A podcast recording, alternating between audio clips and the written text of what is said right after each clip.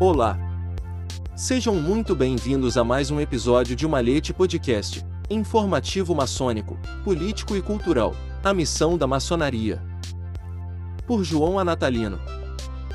O porquê da Inglaterra, a maçonaria, como prática operativa, a maçonaria como prática especulativa, a maçonaria dos cavalheiros, a ideia, a prática, a instituição, a utopia maçônica, a ambiguidade da maçonaria, uma especulação necessária. O porquê da Inglaterra. Como instituição, a maçonaria só passou a existir no início do século XVIII, a partir da constituição que lhe foi dada pelos maçons ingleses, liderados pelo pastor anglicano James Anderson. Mas antes disso, seus membros já se reuniam em lojas para praticar alguma coisa parecida com a ideia que anima todas as tradições utópicas.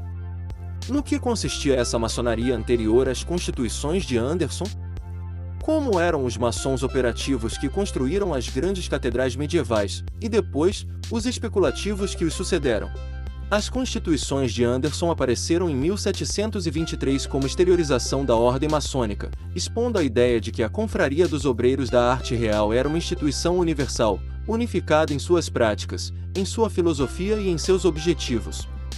E como bem dizia Langlois, essa visão global da maçonaria institucionalizada correspondia exatamente à estrutura política da Inglaterra dos inícios do século XVIII, onde a liberdade não era um mero anseio e o liberalismo econômico rompia as barreiras sociais, linguísticas e religiosas, alargando os horizontes geográficos e intelectuais do mundo, tendo a nação inglesa como principal núcleo dessa realização.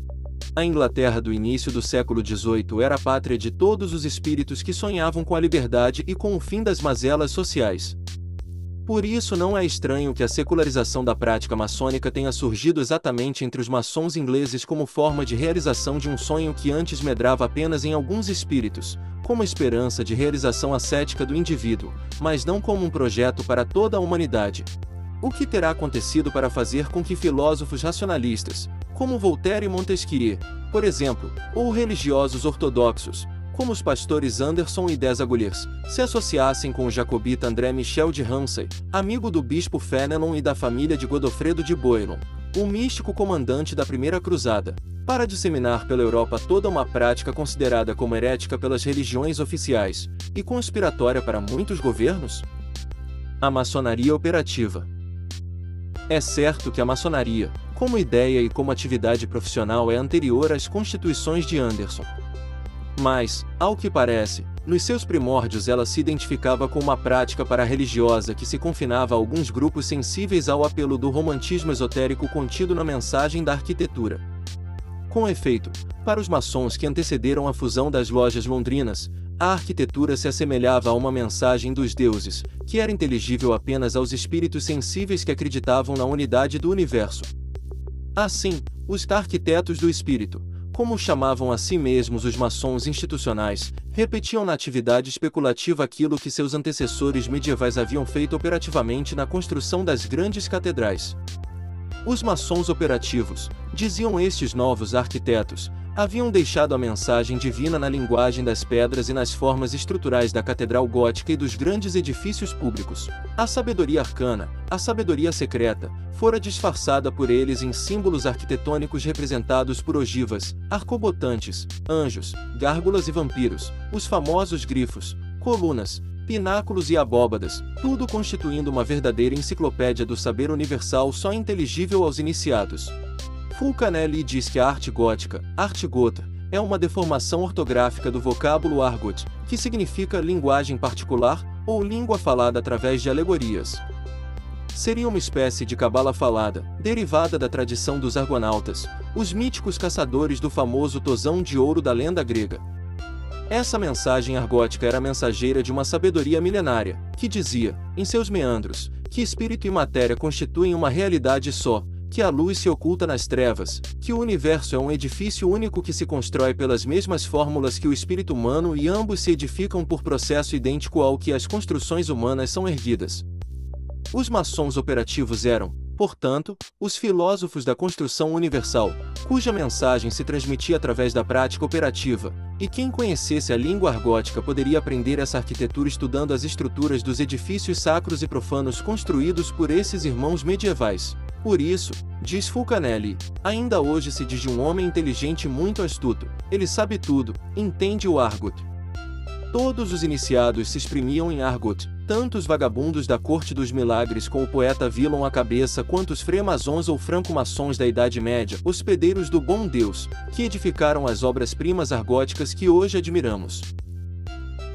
A maçonaria especulativa a maçonaria que emergiu da reforma religiosa é muito diferente da que era praticada nas antigas corporações de obreiros medievais. Ela é filha da necessidade política e do desespero filosófico de uma sociedade que procurava desesperadamente uma saída espiritual para o impasse que a religião, com o cisma causado pela reforma, a lançara. Podemos dizer que, se a antiga maçonaria dos construtores medievais era uma atividade corporativa para religiosa, a partir do momento em que foi secularizada como sociedade teosófica, tornando-se uma instituição civil com personalidade jurídica de âmbito mundial, ela transformou-se numa prática social, religiosa e política, inspirada nos ideais de filósofos como Platão, Campanella, Giordano Bruno, Thomas Moros e outros criadores de utopias. E entre eles os alquimistas do movimento Rosa Cruz, conquanto suas ações tenham repercutido na história recente da humanidade, influindo decisivamente na formação dos estados modernos e orientando o viver de muitas sociedades. A ideia central que anima a maçonaria moderna, como a daqueles antigos filósofos, é a mesma: construir uma sociedade perfeita, harmônica, justa, fundada nos ideais estéticos da antiga sabedoria grega e egípcia, temperada pelas virtudes judaico-cristãs e embalada na moral iluminista. Nessa amálgama de ideias, as lojas maçônicas deveriam funcionar como cadinhos de alquimista, onde a matéria-prima dessa nova pedra filosofal, que é o espírito humano, seria artisticamente trabalhada para se obter pedras de sustentação angular, como aquelas que sustentavam os edifícios de antigamente. Não se contesta, neste trabalho, a tese que sustenta que a maçonaria, dita especulativa, nasceu da semente plantada pelas lojas de maçons operativos. A respeito disso, vamos colocar a nossa hipótese. Mas acreditamos que essa filiação não aconteceu de forma direta, como consequência da transformação das corporações obreiras medievais, as camadas guildas dos pedreiros livres, em sociedades de pensamento e de ação política.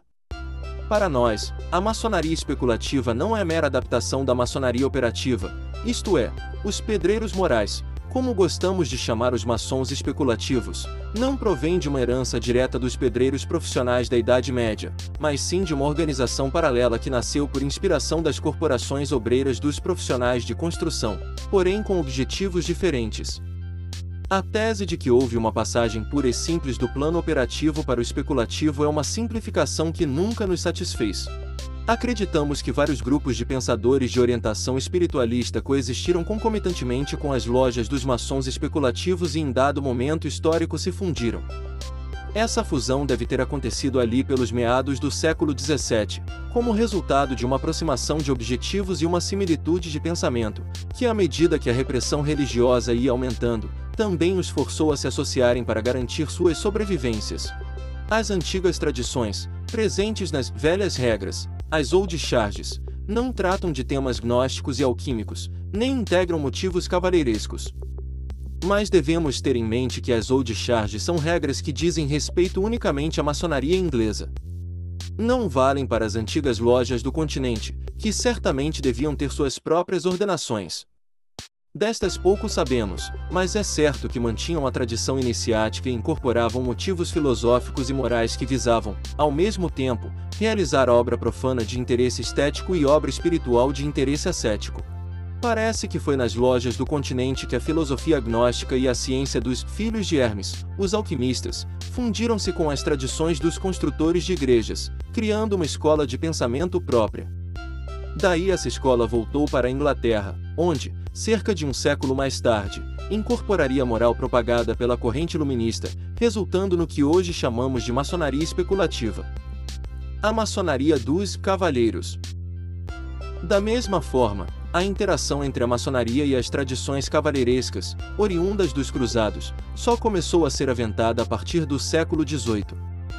Sabe-se, aliás, que foram exatamente os autores maçons que criaram a grande maioria das lendas e mistérios ligados aos cavaleiros templários e hospitalários. e que foram eles, também, que ligaram os templários à maçonaria, sugerindo ser a confraria dos obreiros da arte real uma espécie de herdeira das tradições da Ordem do Templo, dissolvida pela Igreja em 1312. Como os templários, os hospitalários e as demais ordens de cavalaria fizeram interação com os maçons especulativos é uma história que ainda não foi contada, mas é possível formular algumas hipóteses, o que faremos no decorrer deste nosso exercício semiótico. O que fica patente é que tal interação ocorreu, porque a influência da cultura cavalheiresca transparece claramente nos rituais maçônicos. Essa influência só é percebida a partir dos chamados graus superiores, particularmente os graus capitulares e filosóficos. Nas chamadas lojas simbólicas ela só transparece, de forma bastante sutil, em alguns atos litúrgicos da iniciação, como o ato de tocar com a espada o iniciando para recebê-lo como aprendiz maçom ou elevá-lo de grau. Isso se explica pelo fato de que, provavelmente, a antiga maçonaria só praticava os graus simbólicos, já que os graus superiores foram desenvolvidos somente a partir da secularização das tradições maçônicas, empreendida por Anderson e seu grupo, e da sua disseminação pelo continente. A ideia. Tanto nos antigos mistérios, egípcios ou gregos, quanto nos ritos da maçonaria, coexistem dois objetivos que se desenvolvem paralelamente e se complementam.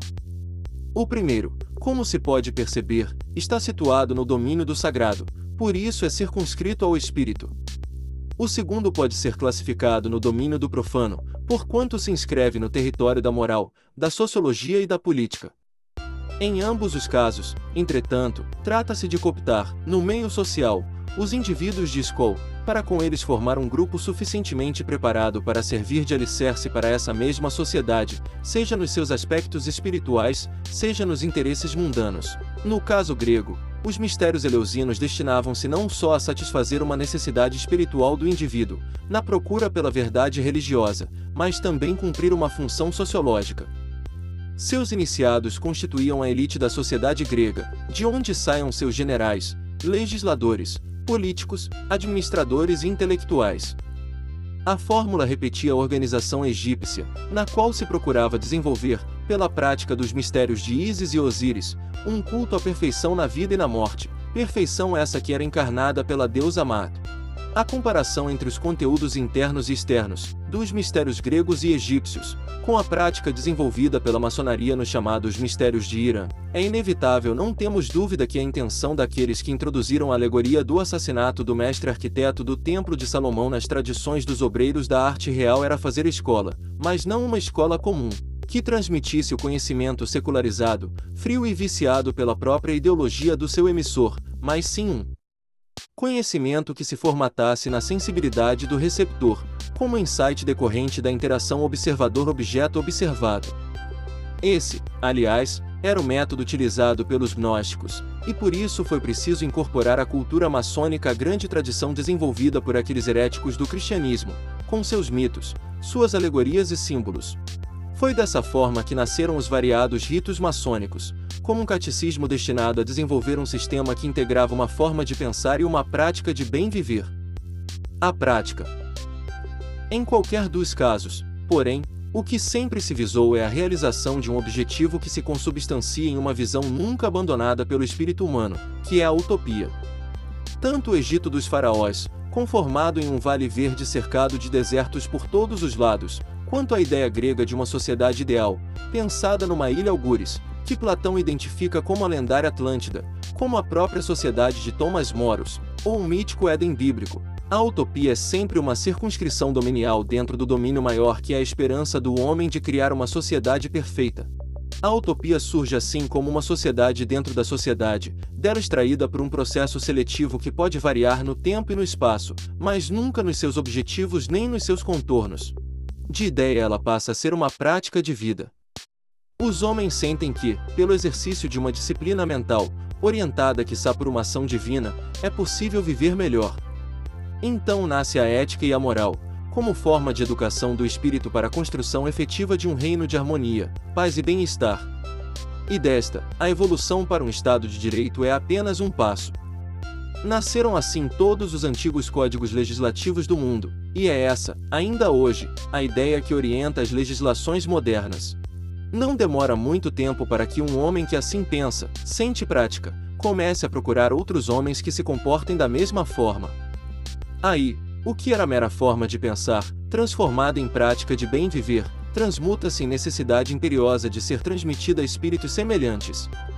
Torna-se, dessa forma, uma disciplina, e como tal precisa ser institucionalizada. Para isso nasce a instituição. A instituição. Cultura pode ser entendida como forma de pensar e prática de viver desenvolvida por um grupo humano. A instituição é a forma mais eficaz de se preservar, desenvolver e transmiti-la através do tempo e das gerações. Onde não existem instituições fortes, as tradições se perdem e a cultura desaparece.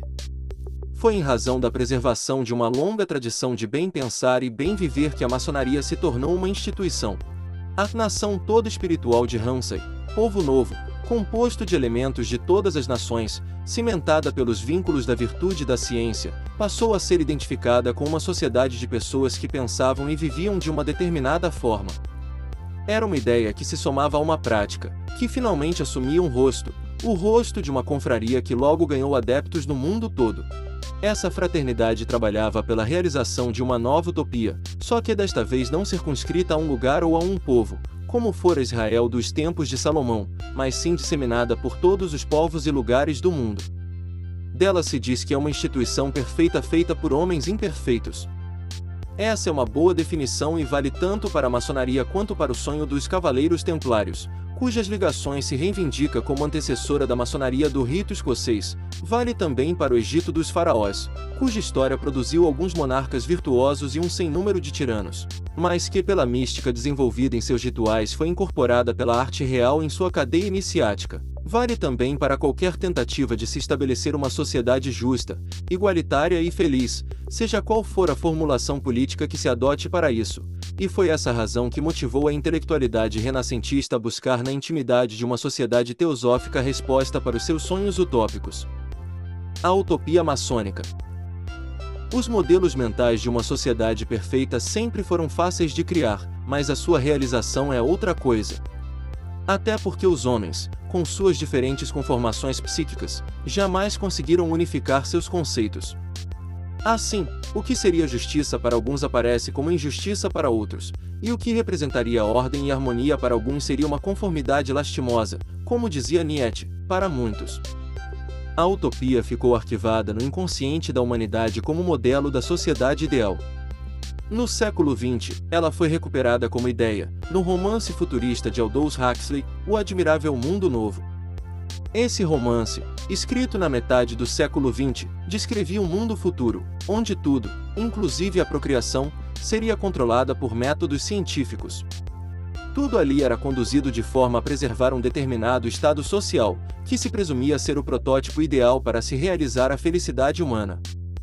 Depois se viu que não era nada disso e que a evolução do homem, como indivíduo, ainda tinha uma etapa muito longa a cumprir, antes que as suas comunidades se tornassem uma grande colmeia, ativa, ordeira, harmônica e feliz por sentir e desejar apenas aquilo que parecia bom para a humanidade como um todo. A utopia tecnológica de Huxley acabou se constituindo num libelo contra a totalização da cultura e a coletivização dos espíritos. É um retrato amargo e uma visão inquietante da sociedade perfeita, dominada por uma ciência sem alma e orientada moralmente para um objetivo ideológico. Demonstra ainda a impossibilidade de se atingir a verdadeira felicidade, enquanto a noção de indivíduo não for superada em prol de uma visão orgânica do tecido social. Mas ainda assim, ainda que a natureza nos reserve uma longa marcha biológica e psíquica, até evoluirmos para a noção de um ser coletivo, é preciso não perder de vista a visão da utopia. Ela talvez não se realize nunca na forma de um estado ideal, mas talvez seja possível sua realização a nível individual. Seres unificados em si mesmos, conscientes de sua dependência interativa com a natureza e com os outros seres poderão, um dia, viver em harmonia, em ordem, praticando a justiça, conquistando a felicidade para si mesmos e ajudando outros a serem felizes. Será a troca sem necessidade de realizar lucro, a interação psíquica sem vampirismo, dar e receber apenas como medida de enriquecimento ontológico, que possibilitará a realização desse estado. Nesse dia a utopia será verdadeira. Mas primeiro, como dizia o cavaleiro de Ramsay, esse estado perfeito precisa ser consumado no espírito dos homens, em todas as partes do mundo. Esta é a missão da maçonaria, enquanto instituição, e da maçonaria enquanto disciplina especulativa e prática de vida. Ela não é só um fermento para o espírito. É também uma proposta de vida e uma fórmula que se consubstancia num catecismo para a realização da utopia maçônica. Esse catecismo se desenvolve em ritos diversos, cada qual marcado pela influência maior ou menor das fontes acima mencionadas. No presente trabalho, estamos falando do catecismo do rito escocês. É do conteúdo histórico, filosófico e iniciático desse ritual que iremos tratar no presente ensaio. Uma especulação necessária. Como tudo na maçonaria, no entanto, este trabalho é puramente especulativo. As colocações que aqui fazemos, conquanto sejam fundamentadas em fontes que podem ser consultadas por qualquer leitor, são meramente hipotéticas. Fizemos este trabalho unicamente pelo prazer de organizar o nosso próprio pensamento a respeito do tema, e ao final oferecer aos interessados uma síntese que a miúde não se encontra no acervo da cultura maçônica.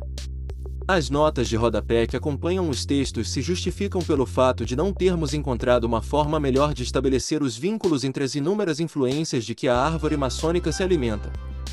Foi necessário não perder pistas, a cada ideia, a cada evocação a esta ou aquela influência, entendemos que a indicação da fonte, ou um comentário paralelo, seria fundamental para o entendimento do contexto no qual ela se colocava.